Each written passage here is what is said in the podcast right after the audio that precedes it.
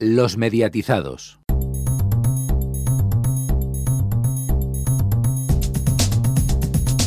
Muy buenas, los mediatizados, programa 189, de nuevo Antonio Cuervo a los mandos de la nave, sin Rubén. Vamos a presentar aquí a nuestros colaboradores, Cristian Diestro, muy buenas. Hola, buenas tardes. Semana en la que hemos tenido que despedir, por desgracia, a Narciso Ibáñez Serrador, Chicho Ibáñez Serrador. Esta semana la dedicaremos con un sonido histórico y hablaremos de él también en tertulia. Un grande. Eh, Héctor Prades, muy buenas. Muy buenas. Eh, hoy hablaremos también de la fusión que han anunciado Mediaset España y Mediaset Italia. A ver qué pasa ahí. Y Alfonso Hernández, muy buenas. Muy buenas, pues hablaremos también un poco de fútbol, porque de momento ninguna cadena nacional ha comprado la Copa América, pero nos hemos enterado de que la televisión gallega dará algunos partidos. ¿Habrá alguna más? En tertulia lo comentaremos. Y también tenemos una entrevista, como veis el programa completito y una entrevista con el director de Planet Horror, una nueva plataforma, eh, David Fernández. Rubén estuvo en la presentación de esta plataforma y nos trajo la entrevista, luego la escucharemos. Pero comenzamos, como siempre, por el informativo de medios. Y es que la Audiencia Nacional juzgará finalmente a Emanuel Arias y Ana Duato por delito fiscal. El juez de la Audiencia Nacional, Ismael Moreno, ha propuesto juzgar a 31 personas, entre ellas los actores Emanuel Arias y Ana Duato, por delitos contra la hacienda pública, insolvencia punible o frustración de la ejecución, estafa procesal, falsedad documental y organización criminal a través de sociedades instrumentales creadas por el despacho Numaria, del que era responsable otro de los procesados, el abogado Fernando Peña. En el caso de los dos protagonistas de la serie Cuéntame, los delitos por los que se les procesa son contra la hacienda pública y en el caso de Ana Duato también por falsedad documental. El principal investigado es Fernando Peña, máximo responsable de Numaria, como hemos comentado. El juez expone que creó una estructura de sociedades cuya única finalidad es la de asegurar la opacidad de las operaciones económicas de sus clientes, como Arias o Duato, que según el juez eran conscientes de que esas estructuras iban a ser utilizadas para realizar actividades delictivas multa a la liga por el caso de espionaje mediante su aplicación oficial. La Agencia Española de Protección de Datos ha impuesto una multa de un cuarto de millón de euros a la Liga de Fútbol Profesional por espiar al menos a 50.000 personas a través de sus teléfonos móviles. Ha quedado demostrado que utilizaron sin permiso el micrófono y la ubicación por GPS de los usuarios de su aplicación oficial para descubrir a bares que emitían los partidos televisados sin pagar licencia de los canales de televisión para bares. La liga reconoció esta práctica y dijo que la desactivarán en una próxima actualización. No obstante, una vez conocida la sanción, la Liga ha emitido un comunicado en el que manifiesta que discrepa profundamente de la interpretación de la Agencia Española de Protección de Datos y cree que ésta no ha hecho el esfuerzo de entender cómo funciona la tecnología, ni graba, ni almacena, ni escucha las conversaciones. Ya vamos conociendo las novedades para verano de algunos canales, en este caso Mega, que empezará a emitir documentales de naturaleza. El canal de A3 Media ofrecerá nuevos episodios de sus franquicias más importantes y más queridas, novedades como el estreno del spin-off Forjado a Fuego, Cuchillo o Muerte, Hermanos de Fuego, Capos o Pickups and Furious, y el desembarco de Megaplanet, nueva marca propia de la cadena donde tendrán cabida los documentales de naturaleza con la mejor producción, belleza y espectacularidad. Este bloque de Megaplanet se emitirá los sábados y domingos a partir de las 3 de la tarde. Asimismo, esta semana también hemos conocido que A3 Media Televisión ha adquirido los derechos para su emisión en abierto en España de la primera temporada de la aclamada serie Big Little Lies. La ficción, que actualmente está emitiendo su segunda temporada en HBO España, está protagonizada por las reconocidas intérpretes y productoras Nicole Kidman, Reese Witherspoon y Sailin Butley. Tenemos una novedad en cuanto a radio y plataformas de internet, porque Spotify digamos que hace un Kiss FM y lanza una playlist de música con noticias. Aunque ya se testeó previamente en Portugal en semanas anteriores, Spotify lanza ya oficialmente una nueva lista de reproducción llamada Your Daily Drive que incorpora podcast de noticias. A partir de esta semana, los usuarios de Estados Unidos, aunque con suscripción a nivel mundial, podrán escuchar su música preferida junto a nuevas recomendaciones de canciones y algunas noticias en podcast. Cualquier usuario, como hemos dicho, puede acceder a la lista de reproducción independientemente de si está conduciendo o usando la aplicación en otros lugares. The Wall Street Journal NPR y Public Radio International proporcionarán por el momento los boletines. Las noticias y la música se actualizarán a lo largo del día, a diferencia de otras listas de reproducción populares como Discover Weekly, que se actualiza cada lunes, o Your Daily Mix, que se actualiza una vez al día con seis diferentes mixes. Esta nueva lista de reproducción se une a otras playlists de Spotify especializadas en podcast que actualmente están en fase de pruebas para un número reducido de usuarios de todo el mundo. Esto ha sido el informativo de medios. Más noticias en neo.es con dos es y durante toda la semana en nuestras redes sociales, en Twitter, en Facebook y en Telegram. Ahora tenemos que escuchar el sonido histórico dedicado a Chicho Baña Serrador, montado por Palaciego. Los mediatizados. El sonido histórico. Este sonido histórico de los mediatizados va dedicado a la memoria del fallecimiento reciente de un autor un escritor, más allá, un director de cine, un presentador, locutor, realizador, no solo de cine, sino también de teatro, como su familia y por supuesto, no podía faltar, de televisión. Hablamos de una personalidad que nos ha dejado los 83 años, don Narciso Ibáñez Segador, más conocido como por todos como Chicho Ibáñez Segador. Muchos que hoy son adultos me han dicho que cuando ven a, a Ruperta en la pantalla o cuando suena en sus oídos la, la musiquilla de nuestro programa, recuerdan cuando eran niños. Y al hacerlo, se convierten por un momento en los niños que fueron hace 20 años y hasta... Hasta se ven. Hijo de Pepita Segador y por supuesto Narciso Ibáñez Menta, quienes ambos le dieron por igual su capacidad de creatividad y dotes artísticas de teatro y de cine. No hay más que recordar la infinidad de veces que padre e hijo participaron y también con su madre ya a la temprana edad de 17 años y mucho más atrás, ya que fue la voz de tambor en la versión española de Bambi con 8 años, Narciso fue desarrollando en su infante vida una gran pasión por las artes escénicas, por el cine y por el teatro, y fue muchos, y también por quienes formamos el equipo de los mediatizados, un auténtico visionario audiovisual televisivo, desde bien empezada la carrera inicial de la, de la época inicial de la cadena de televisión española,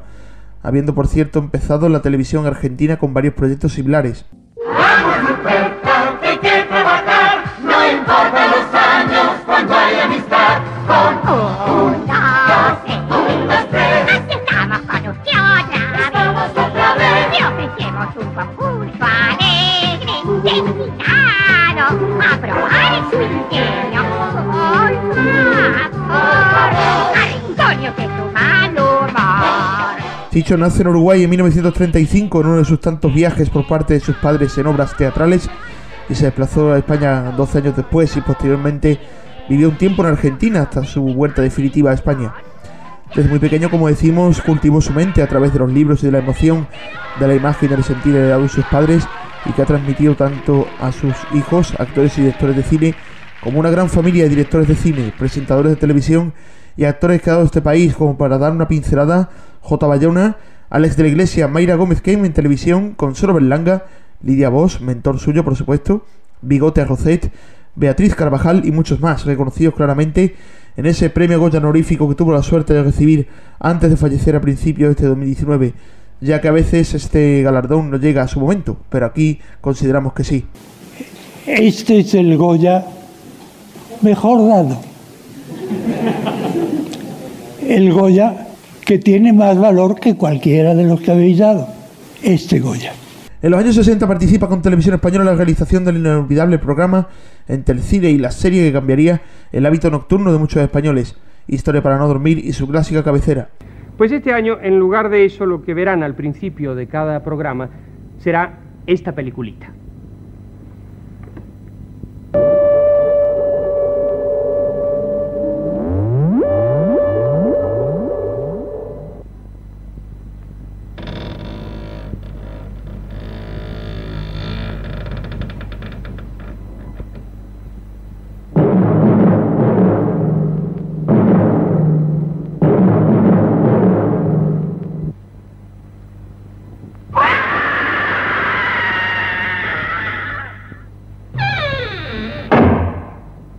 Al estilo de Alfred Hitchcock, sin lugar a dudas, y todo presentado, dirigido y producido y casi adaptado por él.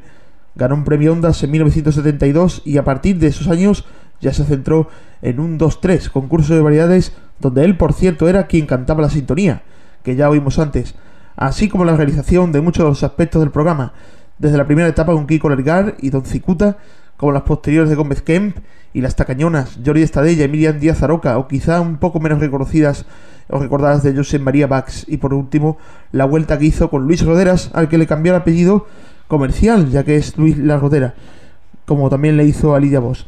Aparte de concurso, también hizo Waku Waku en dos temporadas, a principios de los 90 y finales de la propia década, y los no menos conocidos Hablemos de Sexo con Elena Ochoa en 1990.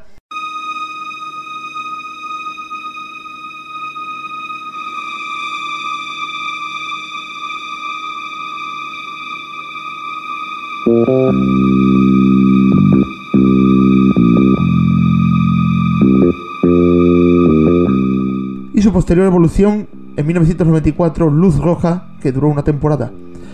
Para TV2 en aquella época decidió recuperar Historias para no dormir, adaptadas a la actualidad de aquella época de mediados de los 90 con una mezcla entre contenido propio y películas del cine comercial, con por supuesto presentaciones del propio Chicho en imagen, tanto en este programa como en por supuesto y desde el inicio en un 2-3. Hay tres, hay tres que, que tampoco estarán en el programa y que el programa les debe mucho. ¿A quiénes se refiere? ¿A quiénes? Pues mire, mire usted este vídeo. Vamos a ver, yo la recibiré y en el momento que yo diga ya, antes no. Ahí están juntos esos tres. Kiko Ledgar, que, que está, está hoy en el Perú y no ha podido venir, y que fue sin duda el primer gran motor de Mundos 3. Mayra, una extraordinaria. Por último, como decíamos, fue también director de cine. Entre sus películas estaba ¿Quién puede matar a un niño? en 1976. En películas y obras de teatro cuyo protagonista era su padre, Narciso Ibáñez Menta, actuando prácticamente hasta el fallecimiento en 2004 del mismo. Chicho nos ha dejado en Madrid el pasado 7 de junio a los 83 años, pero su legado será durante mucho tiempo recordado, no solo en España, sino también en gran parte del mundo hispanohablante y también en el internacional, ya que incluso la cadena inglesa Yorkshire TV, formante de la Independent Television, adaptó el programa con el nombre de 321, presentado por Ted Rogers a mediados de los años 80 y siendo igual de conocido. Como también en Portugal, donde Carlos Cruz tuvo a mano su versión propia presentando el 1, 2, 3, desde finales de los años 80 hasta también entrado los 90 en la RTP y ambos incluso estuvieron en España en el vigésimo aniversario del programa.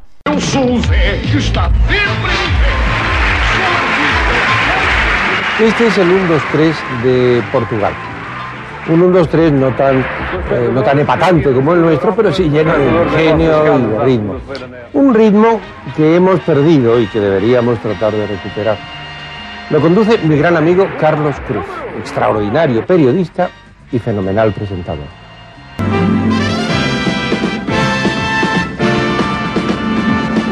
Este es el 3-2-1, Miriam. Un 1-2-3 muy a la inglesa. También tiene nuestra misma mecánica y los premios son mucho más modestos, pero eso sí, se basa en fenomenales atracciones musicales que son o, top, top, top o están en vanguardia.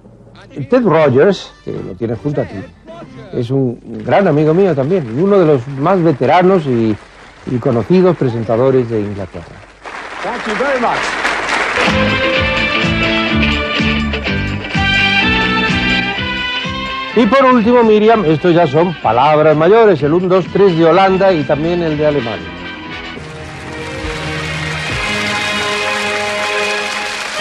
Es igual que el nuestro, pero, mucho más espectacular.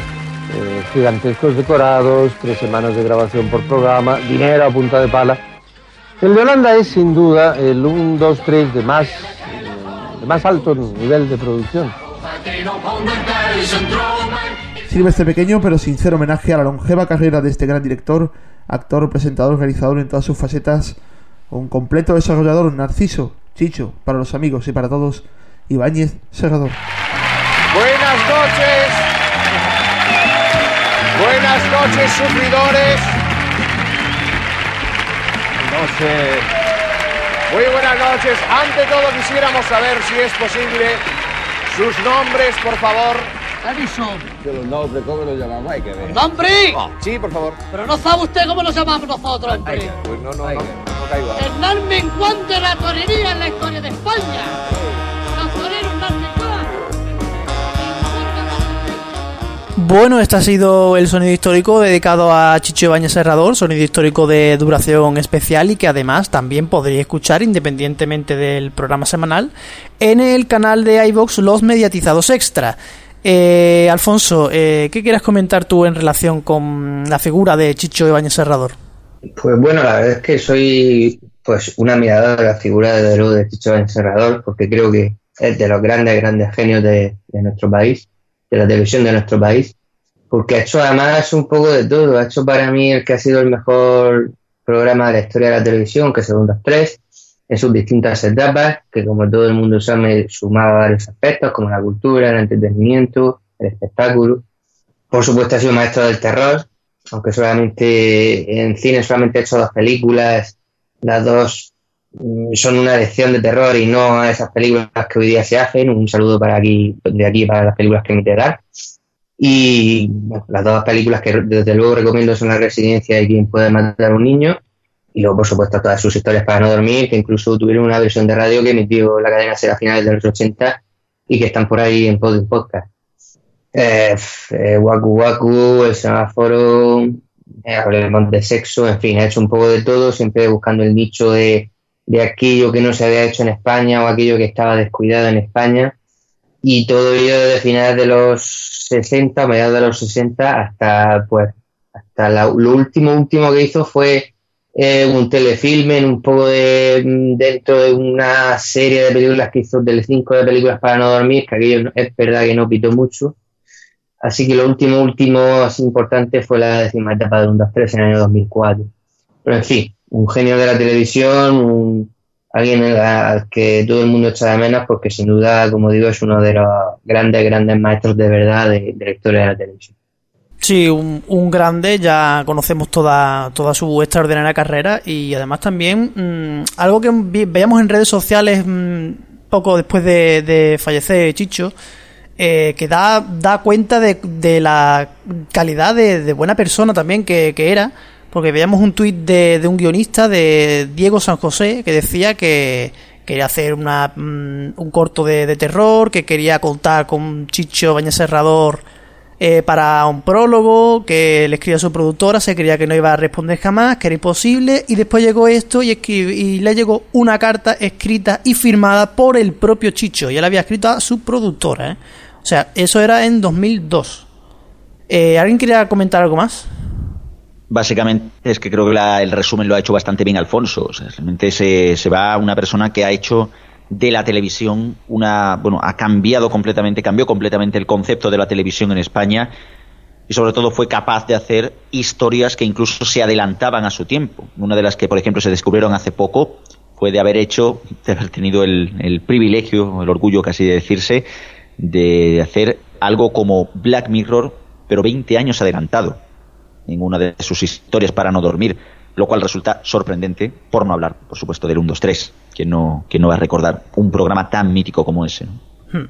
Claro, pues bueno, de, descanse en paz y vamos a seguir con otros temas. Eh, porque Héctor, eh, Mediaset de España anuncia la fusión con su matriz italiana. Efectivamente, Mediaset España ha anunciado la fusión con su matriz Mediaset SPA, esto es Mediaset Italia, tras el acuerdo alcanzado entre los consejos de administración de ambas empresas. Nace así MFE Media for Europe NV, nuevo holding que fijará su sede en Holanda y cotizará en las bolsas de España e Italia. A la nueva compañía le será conferida también la participación del 9,6% de ProSieben Satines, adquirida recientemente por Mediaset Italia. Se confirman así los rumores sobre esta operación que habían circulado y que que llevaron a la Comisión Nacional del Mercado de Valores a suspender cautelarmente la cotización en la Bolsa de Madrid el pasado viernes. Pues sí, una noticia de, de impacto en los medios. Eh, ¿En qué afectará? ¿Afectará de alguna forma esto eh, eh, a Mediaset de España tal cual la vemos ahora?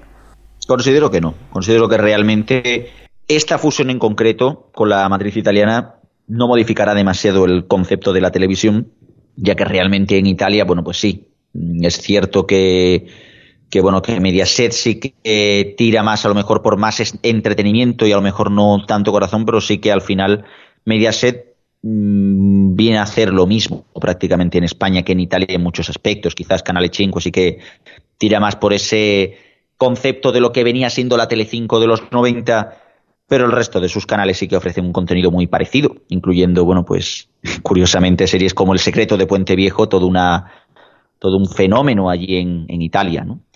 El caso hubiera sido, digamos así, que la, diferenciación hubiera sido en caso de que Mediaset hubiera sido adquirida por Vivendi, que sí que hubiera cierta, cierta divergencia en cuanto a la línea editorial y también a la línea de programación de, de lo que viene siendo la actual Mediaset España. Considero que realmente no habrá grandes cambios. Ahora, el tiempo lo dirá, como siempre. Es verdad que estuvo en su momento también planeando la compra de Vivendi. Quería comprar, quería comprar solo Mediaset España o quería comprar toda Mediaset. Las dos era, ¿no? Las dos, las dos. Sí, sí, Mediaset Italia querían comprar, sí. Ahora, ahí sí que, ahí sí que hubiera cambiado el tema. Sí, querían adquirir eh, sobre todo la parte de canales premium que tiene Mediaset en, en, Italia. No querían toda Mediaset, sino solamente los, los canales temáticos de, de, pago. Lo que no sé es cómo afectará esto a, al negocio de Mediaset en España e Italia. No sé si lo que han querido hacer es una empresa más grande para venderla a mejor precio o para así convertirse en un gigante de la comunicación en, en Europa el tiempo, como decíais hace un momento, nos dirá hacia, hacia dónde van. Eh, en los últimos meses sí que había rumores de que algo se estaba tramando, que no se sabía si era una venta, si era una fusión, pero ya vemos que lo que ha sido ha sido una, una fusión. Ya veremos con qué intereses. Sí, eso iba a decir que lo que se pregunta esto es también lo que me pregunto yo. ¿Cuál es la finalidad de esto? Porque como estáis diciendo, como decís al, al principio, Cristian, la programación no tiene que cambiar sustancialmente porque no hay mucha, mucha diferencia entre la Mediaset italiana y la Mediaset española. Y, y si ya controlaban, creo que era el 48% de la, del grupo español, no sabemos para qué exactamente han querido controlar de manera ya mayoritaria a la compañía. Si es para hacer algo con ella en el futuro, si es para hacer un grupo más grande, como decía Héctor, pero sin duda es una buena pregunta. Y eso, y como decís, pues yo tampoco haya realmente para el espectador no va a haber ninguna diferencia ni creo que perciban nada. No se notará en cuanto al espectador, seguiremos viendo la televisión transversal. O circular, o como la quieran llamar. Eh, es lo que decíamos, yo creo que la programación va a continuar igual. Son um, una, una, empresa que se dedica a hacer televisión y se adapta al público de cada uno de los países. Eh, hay similitudes, pero también hay muchas diferencias entre Telecinco y Canale 5. ¿no? Aquí la época de las mamachicho y similares ya no la tenemos y en Italia hay algunos programas en los que todavía está presente y la cosificación de la mujer pues todavía está muy muy muy presente en, en la televisión italiana mientras que en España mmm, lo está pero de una forma un poco más disimulada y más en un segundo plano y yo creo que estamos pasando página de eso bueno, decía un poco broma lo de la televisión transversal, pero está siendo un éxito, ¿eh? Yo creo que este ha sido un éxito. No deja de ser lo del cambio de canal de toda la vida, como cuando la Vuelta Ciclista a España, pero que te cambie de Tele 5 a 4. Pero está, está funcionando bien, ¿eh? Yo creo que sí está funcionando. Creo que lo decía en el programa de la semana pasada, en el anterior. En la gala queda 4, pero los resúmenes diarios no estaban triunfando tanto.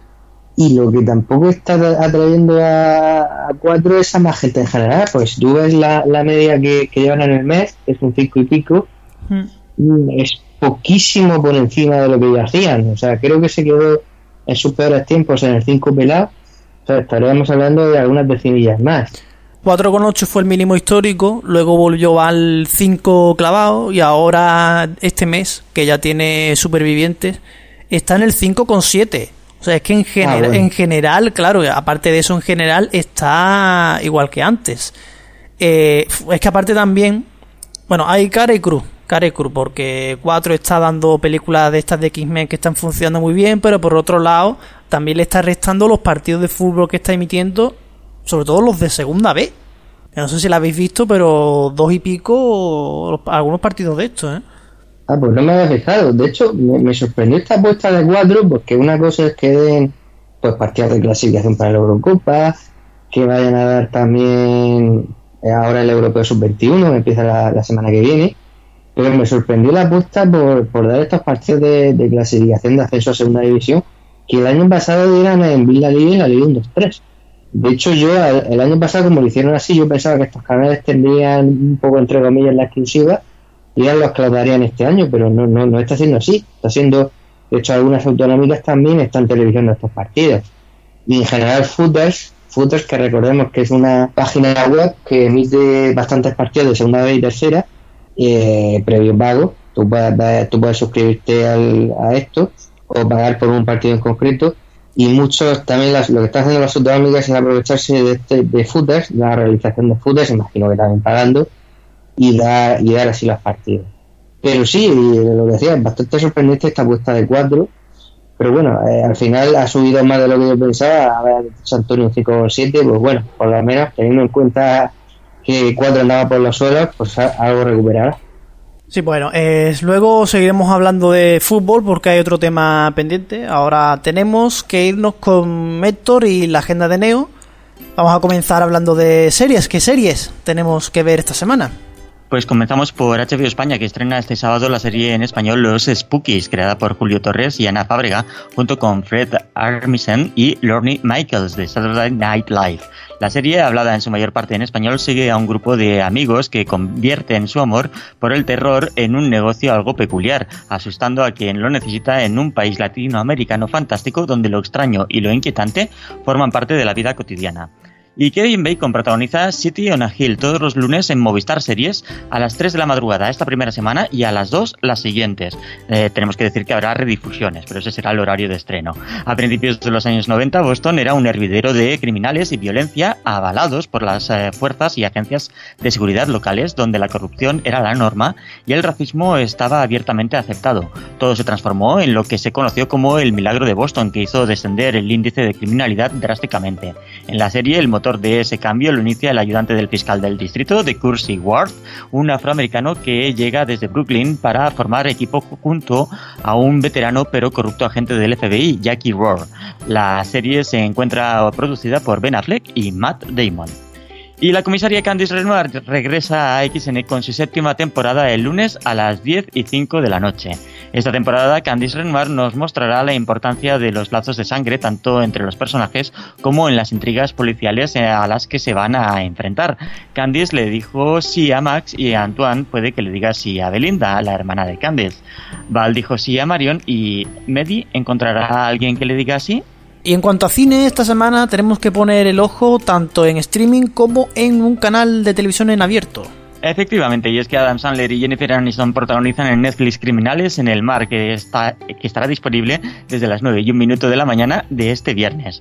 Cuando un policía de Nueva York finalmente lleva a su esposa a un viaje por Europa que llevaba prometiendo durante mucho tiempo, un encuentro casual en el vuelo hace que sean invitados a una reunión familiar íntima en el lujoso yate del millonario Malcolm Queens. Cuando Queens es asesinado, se convierten en los principales sospechosos del crimen.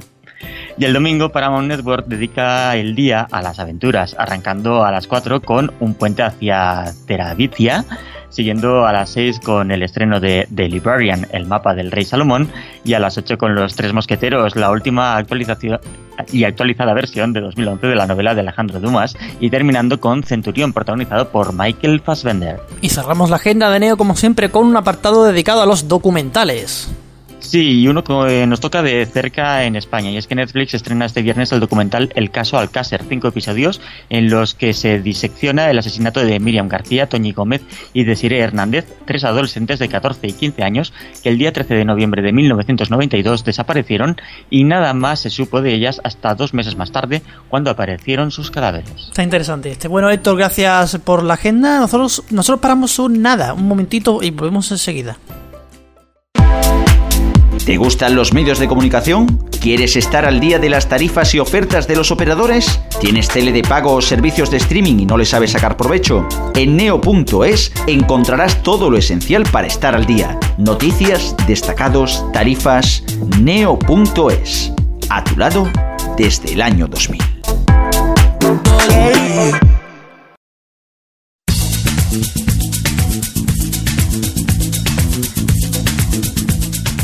Ya estamos por aquí de nuevo, estamos de vuelta, tenemos que ponernos a hablar de fútbol porque, Alfonso, esta semana, el viernes madrugada al sábado, me adelanto la agenda, comienza la Copa América.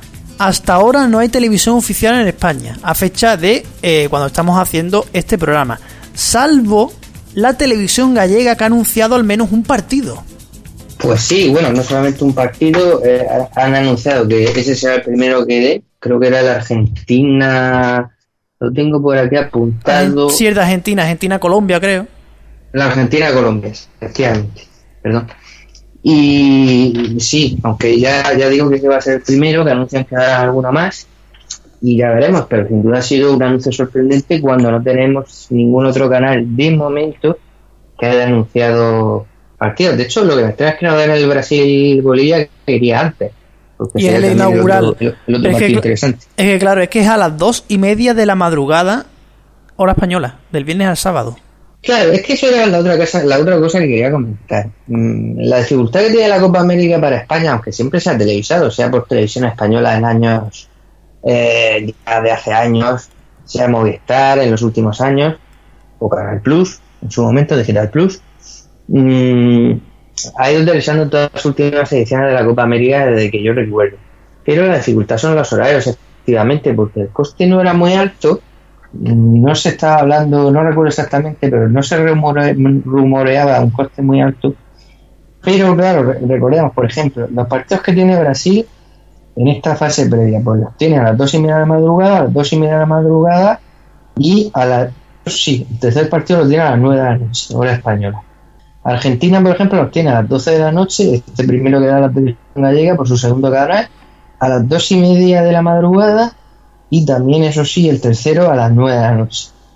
Pero luego, por ejemplo, por los cuartos de final son horarios diversos, las semifinales son las 2 a las 9 de la madrugada y la final el 7 de julio es a las 12 de la noche. Entonces, sí es cierto que hay algunos partidos que, bueno, que no tienen mal horario del todo. A las 9. sí, pero son las menos. Incluso algunos de las 12 de la noche, ya entrado el verano, pues bueno, bueno, algún esfuerzo se podría hacer. Pero en general son horarios, lógicamente, por la diferencia horaria. El, la Copa América este año se celebra en Brasil.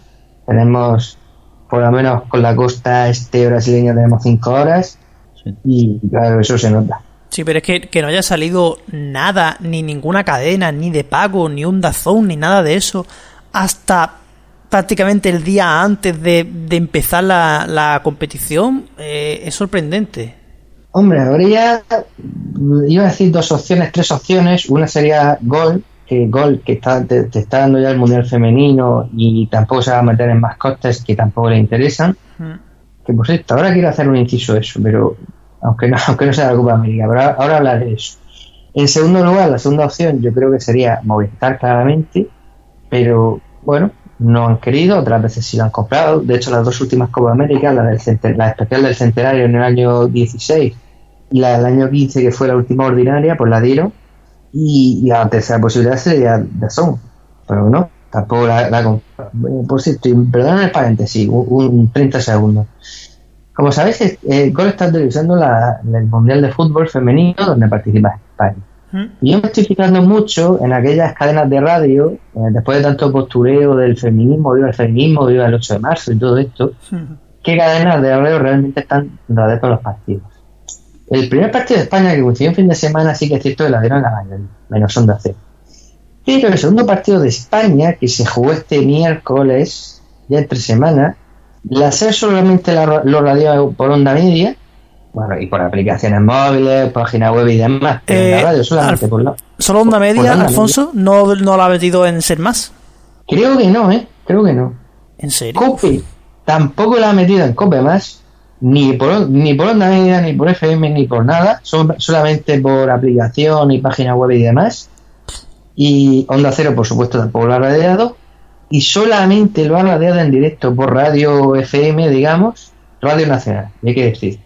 O sea, por la primera cadena, Radio, radio 1. Sí, sí, sí, lo que, sí, lo que antiguamente se llamaba Radio 1. Pues muy bien, mucho lo que, tú, lo que tú has dicho, mucho postureo de este del 8 de marzo, etcétera, etcétera, y al final eso es lo que pasa.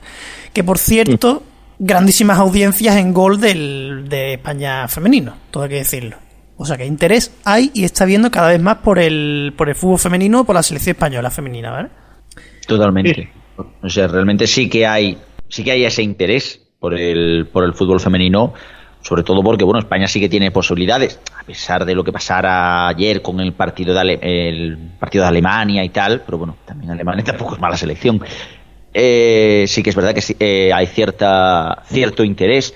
Realmente el, el, resultado de audiencias lo que sí que es verdad como bien dice Alfonso esto es una cosa que sí hay que cuidar mucho es no llevarse ni por la locura ni tampoco por la demagogia, ¿no? Y ahí, por ejemplo, veíamos a cierto periodista deportivo eh, valorando las audiencias o comparándolas las del tenis con el fútbol femenino. Mm, no entremos en eso, no entremos en esos de, eh, debates, pero sí que es verdad que, bueno, que aún así está haciendo buenas audiencias. Con respecto a lo de la Copa América, la verdad que es sorprendente que a a la fecha en la que estamos y habiendo bastantes partidos interesantes, no se haya anunciado nada, no se haya anunciado absolutamente nada, ni por parte de autonómicas, más allá de, de la televisión galega, pero ni siquiera TV3, por Sport 3, nada, absolutamente, ni el resto de autonómicas, ni que lo haya comprado, por ejemplo, Dazón, que este verano se ve en un punto en el que no tiene competiciones deportivas. La gran competición deportiva más allá de, de las motos, pues puede ser el Mundial de Hockey que están emitiendo, pero poco más.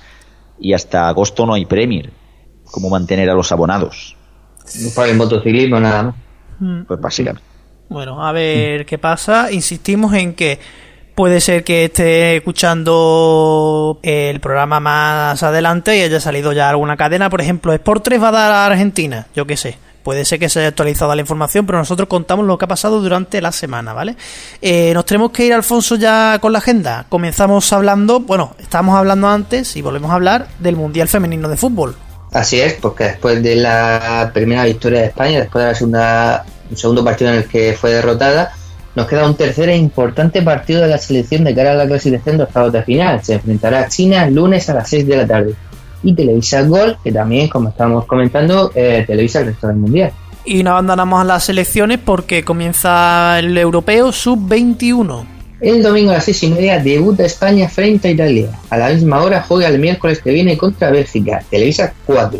Por cierto, este viernes también arranca, como decíamos, la Copa América y como también decíamos, ninguna cadena nacional lo ofrece y de momento solo conocemos el, lo de la televisión gallega.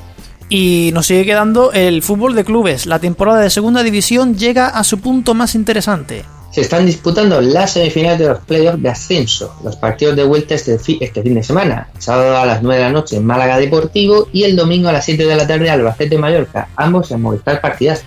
Cambiamos de deporte y nos vamos al motor. Se corre el Gran Premio de Cataluña. Segunda carrera de las cuatro que se corren en España. Como es habitual, la carrera de Moto 3 será a las 11 de la mañana, la de Moto 2 a las 12 y 20 y la de Moto GP a las 2 de la tarde. Y además, también tenemos este fin de semana las 24 horas de Le Mans que irá ofreciendo Eurosport. Bueno, continuamos con el deporte bajo techo. Comienza la final de la ACB y concluye la NBA. En la ACB arranca la final entre Real Madrid y Barcelona, en la que se jugarán hasta cinco partidos sin pausa: sábado, lunes, miércoles, viernes y domingo. Ahí, a toda cancha. Todos a las 9 de la noche en Vamos. En la NBA, la final entre Toronto y Golden State llega a su sexto y quizás séptimo partido. El primero de ellos será en la madrugada del jueves al viernes a las 3 y el séptimo de jugarse en la madrugada del domingo al lunes a las 2. Televisa también vamos. Y finalizamos con la Liga de Fútbol Sala en la que también se está disputando la final. En este caso entre Barcelona y el Pozo de Murcia con empate a 1. El tercer partido será el sábado a la 1 y cuarto del mediodía y el cuarto partido el lunes a las 9 de la noche, ambos en Teledeporte. Bueno, gracias Alfonso. Hasta aquí la agenda. Vamos ahora con la entrevista que os anunciamos al principio del programa. Eh, este martes se presentó una nueva plataforma de la plataforma de vídeo bajo demanda OTT dedicada al cine de terror llamada Planet Horror eh, plataforma que gestiona el grupo de canales AMC. Rubén estuvo en dicha presentación y entrevistó, bueno, nos trajo dos entrevistas, una con Manuel Balsera, eh, jefe del grupo AMC en España, que lo escucharemos la semana que viene, y en esta ocasión con el director de la plataforma Planet Horror, David Fernández. ¿Cómo se verá Planet Horror? ¿Dónde se podrá ver? ¿Cuánto costará? ¿Qué veremos en Planet Horror? Etcétera, etcétera. Todo lo escuchamos ya. Los mediatizados. La entrevista.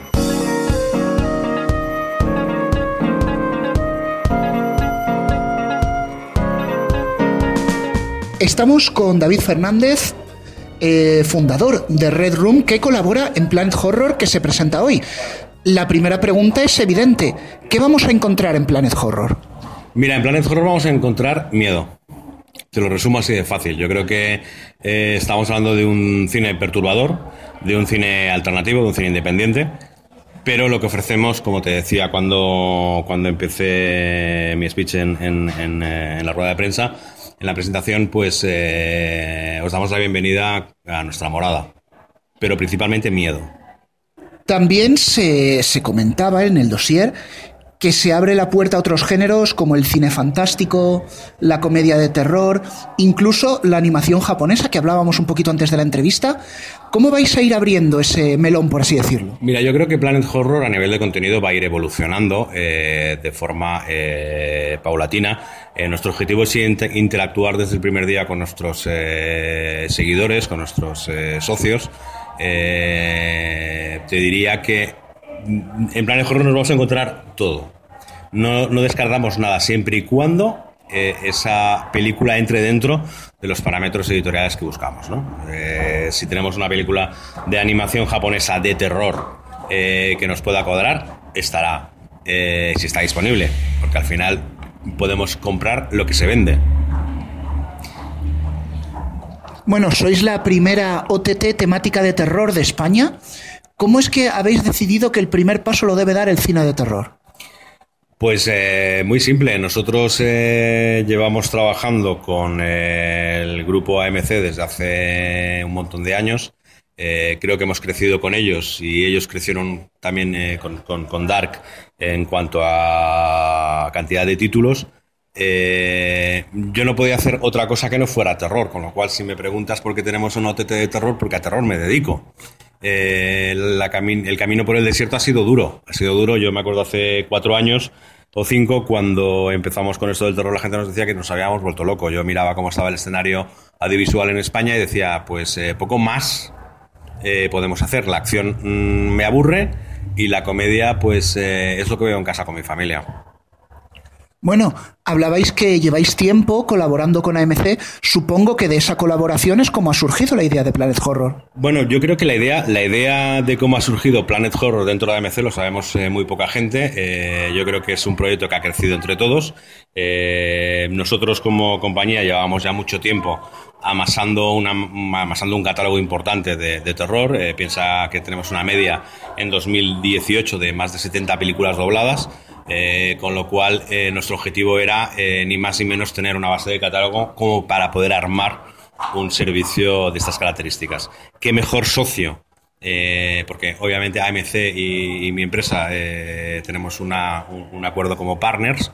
¿Qué mejor socio que una empresa con la que hemos crecido con ellos, no? Bueno, lo que sí nos han preguntado es por el nombre de la plataforma, porque Planet Horror, la palabra horror, no tiene una traducción tan directa al terror en el castellano. ¿Por qué habéis elegido este nombre en inglés? Pues mira, eso ha sido un debate, un debate muy grande. Yo creo que incluso se lanzó en su momento una encuesta, muchos de eh, personas relacionadas con el mundo del terror. Yo creo que queríamos dar un mensaje contundente. Es decir, que nadie se meta en una plataforma que te esté vendiendo algo que no tienes claro. Pla Planet Horror. Eh, a mí en castellano me horroriza decirlo, ¿no? Planeta Horror. El planeta del, del, del terror. Eh, pero yo creo que, que, que, sabes perfectamente que dentro no te vas a encontrar. Eh, iba a decir crepúsculo, pero no voy a decirlo. Bueno, Crepúsculo se va a emitir en otro canal dentro de poquito. Pero bueno, no en Planet Horror, así que volvemos a centrarnos. Y hablando del nombre, ¿se llegó a plantear llamarlo Dark como el canal? En ningún momento, no tiene nada que ver. Bueno, pues la respuesta clara y contundente. Vamos a ir ya a lo práctico. ¿Cómo nos podemos abonar y en qué condiciones? Bueno, yo creo que en la rueda de prensa lo he hablado. Yo creo que la, parte más económica la está llevando directamente a AMC. Eh, te puedes abonar porque estamos hablando que es un servicio directo, con lo cual es eh, darte de alta de la forma más fácil. Yo os invito a todos a que lo hagáis hoy mismo. Bueno, recordamos para los que no lo hayan leído en Neo, son 19,99 euros al año y la suscripción permite una pantalla. Sí que nos preguntamos ¿podría llegar Planet Horror a integrarse en alguna plataforma de pago? Yo creo que eso se verá con el tiempo. Yo defiendo la postura de que Planet Horror está diseñado para los amantes del género. Eh, nosotros, eh, dentro de nuestra compañía, eh, mi equipo de adquisiciones, formado por Luis Rosales, ¿no? que es una persona que lleva muchísimo tiempo en, el- en- en la industria del, del cine fantástico, eh, y la gente que nos asesora, la gente con la que compartimos eh, las decisiones de compra, eh, tenemos claro que mm, como consumidores de género sabemos lo que nos gusta como consumidores y como directivos de nuestra empresa intentamos dar lo que nos gusta. A veces la gente me pregunta, hombre, es muy fácil porque tú compras lo que te gusta. Ya, pero es que lo que me gusta es lo que les gusta. Con lo cual, lo decía antes, miedo. Bueno, y hablan, ya que contestabas, digamos, con tanta claridad sobre el tema de plataformas, un canal lineal Planet Horror directamente ni se plantea. Hoy por hoy no. Es crecer en el ecosistema de Internet, ¿verdad? Es crecer en el ecosistema de lo que es el servicio directo al consumidor.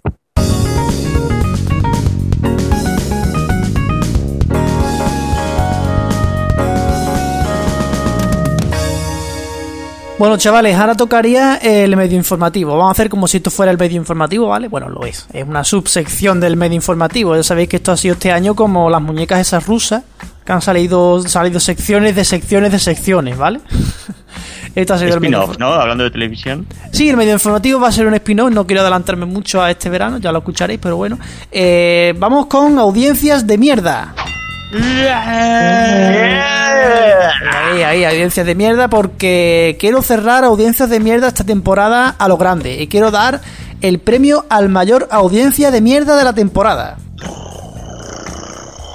Venga, Y el venga, venga, afortunado. sácalo, sácalo, sácalo. El afortunado al audiencia de mierda cum laude de 2019. Pues no ven con un fraude, pero bueno.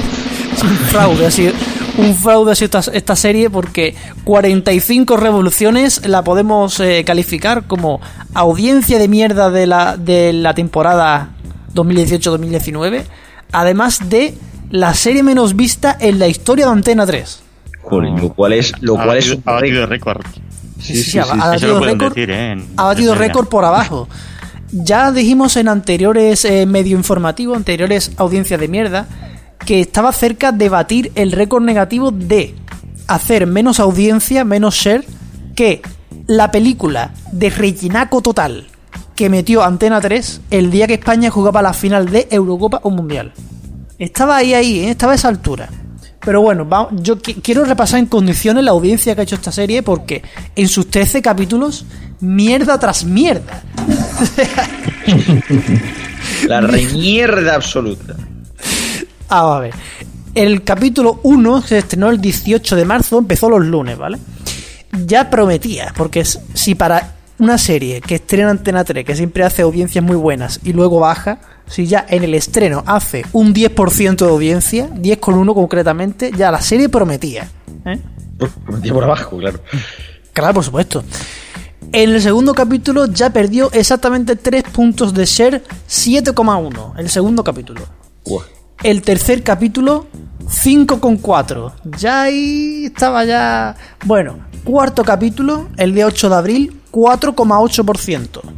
El quinto capítulo, en lunes santo, o sea, no descansó la serie en Semana Santa, la metieron en lunes santo, mm, la terminaron de rematar. 4,1. No, no, no, no, pero es que es que nunca la terminan de rematar, es que siempre va a peor. El 22 de abril, lunes, contra el debate de, de las elecciones generales en televisión española, emitieron 45 revoluciones y bajó a un 3,4. Un 3. Que parece Yo que, en las 45 y al 4,5. que parece que, que parece que no va a tocar fondo, pero es que esto tiene tela. El 29 de abril, último lunes en el que se emitió la serie, un 4,2. O sea, volvió al dato del lunes santo, digamos. Ya, porque ya no, había, ya no había debate ni nada, de, ni nada de eso, rebotó un poquito, pero es que el daño ya estaba hecho. Así que, ¿qué decidió Antena 3? Pasar la serie al jueves, contra supervivientes, así, muy bien. Para hundirla un poquito Eh, más. Claro, sí, to- todo iba a ir de maravilla. El jueves 9 de mayo, 3,2%. Ahí ya cuando, seguramente sería cuando sacamos lo de los partidos de España y todo eso. Capítulo 9, son 13 capítulos, ¿eh?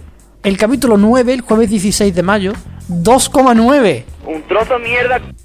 Es que ya, ya llegaba ya el punto ya en que casi iban a devolver ya espectadores. Casi, ¿eh? Casi. A pagar espectadores, perdón. El 23 de mayo ya es que ya Antena 3 no puede más. Ya esto, como la serie la tienen que emitir entera por fuerza, pero es que ya no pueden más. Ya deciden emitir dos capítulos para, ter- para quitársela antes, para no meterse ya en junio con la serie. O sea, emitieron el capítulo 10 y 11 el 23 de mayo, que dieron una audiencia de un 2,6 y un 2. Un 2. Pero claro, es que el capítulo ya emitido a las 12 de la noche. 187.000 espectadores. Lo cual es todavía más triste porque, mm, digamos así, que estamos hablando sobre, tota- sobre porcentajes, o sea, no sobre total de personas. O sea, Claro, está- así que estamos hablando- sobre el total de gente Claro. que ve la tele en ese momento. Claro, estamos hablando que de 12 a 1. A las 12 de la noche es un dato lamentable. Claro, y que seguramente a esa hora, de 12 a 1 un jueves, Superviviente podría estar en torno al 40%, cosas así, porque el late night se dispara. Eh, un 2% y ya nos vamos al jueves 30 de mayo, donde emitieron los últimos dos capítulos, el final de la serie, que subió un poquito, un poquito, pero el muerto estaba ya muerto. O sea, esto es cuando, como cuando ya el muerto está a punto de, de morir, que parece que el último día va un poquito mejor, pero no, estaba muerto ya. Un 2,7 y un 3. El último capítulo ahí emitido a las 12 de la noche eh, del día 30 de mayo. Ahora vendrá. Ahora la pregunta es: ¿vendrá Netflix ahora a rescatarle y ser un éxito mundial? Pues no me extrañaría, ¿eh? Como la casa de Babel. La, la- la anunciarán como la serie que ha batido todos los récords en España. pero no, no- no dice si son buenos o malos. No, no di- no dirán de qué, pero. Bueno. Bueno, los el balance- 190 países no lo sabrán. Bueno. E- e- e- Esta serie sí que ha hecho emociones a Spielberg, viendo la, viendo la rato todo. Ha emocionado a cantar media. Sí, sí, sí, sí. Bueno, el balance total de la serie es eh, 630.000 espectadores y 4,2 de media, ¿vale? En total de la serie. Los 13 capítulos. O sea, enhorabuena a Antena 3, a los, eh, a los que han hecho esta serie con toda su buena fe, Bambú. porque ba- ba- bambú, bambú, bambú, ¿no? ¿Cómo era lo que decía Palaciego, que siempre saltaba? Sí, sí, sí, sí. Ahora, es curioso, a ver, si hay que decir algo positivo de todo esto, es que por lo menos han tenido los bemoles de ponerla entera y no cortarla. Si hubiera sido la Tele la Telecinco, perdón, lo siento, la Antena 3 de hace 10 años, pues hubiera pasado más o menos lo mismo que pasó con Estudio de Actores. O la serie, o la serie de Obregón. O por ejemplo también, Que la serie- serie de Ana Oble- eh, de ella y el sexo débil. Sí, sí, Yo sobre todo recuerdo el caso de estudio de actores porque fue espectacular. Es esa, ese que, jolín, vemos que, ostras, de éxito están teniendo el Gran Hermano y Operación Triunfo. Pues no vamos a crear un reality basado en un, en un, en un, en un teatro. Buah, esto lo vamos a petar, ¿eh? Lo vamos a petar. Y tanto que lo fueron a petar, lo petaron por abajo, porque a los, cuatro, a los tres programas se lo cargaron. Claro, esa antena 3 que daba palos de ciego, pues claro, podía coger y permitirse cargarse programas. Pero la antena 3 de ahora, que ve este agujeraco, pues ha tenido la valentía de por lo menos no joderle el final a las 400.000 personas de media que estaban viendo la serie.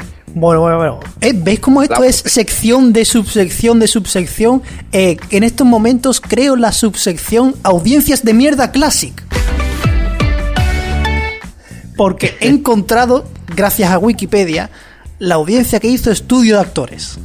Hombre. Atención. En su estreno alcanzó 1.712.000 espectadores, que ahora sería incluso bueno. Pero pone aquí, la mitad que su directo competidor Gran Hermano de Telecinco. Después seguiría perdiendo seguidores.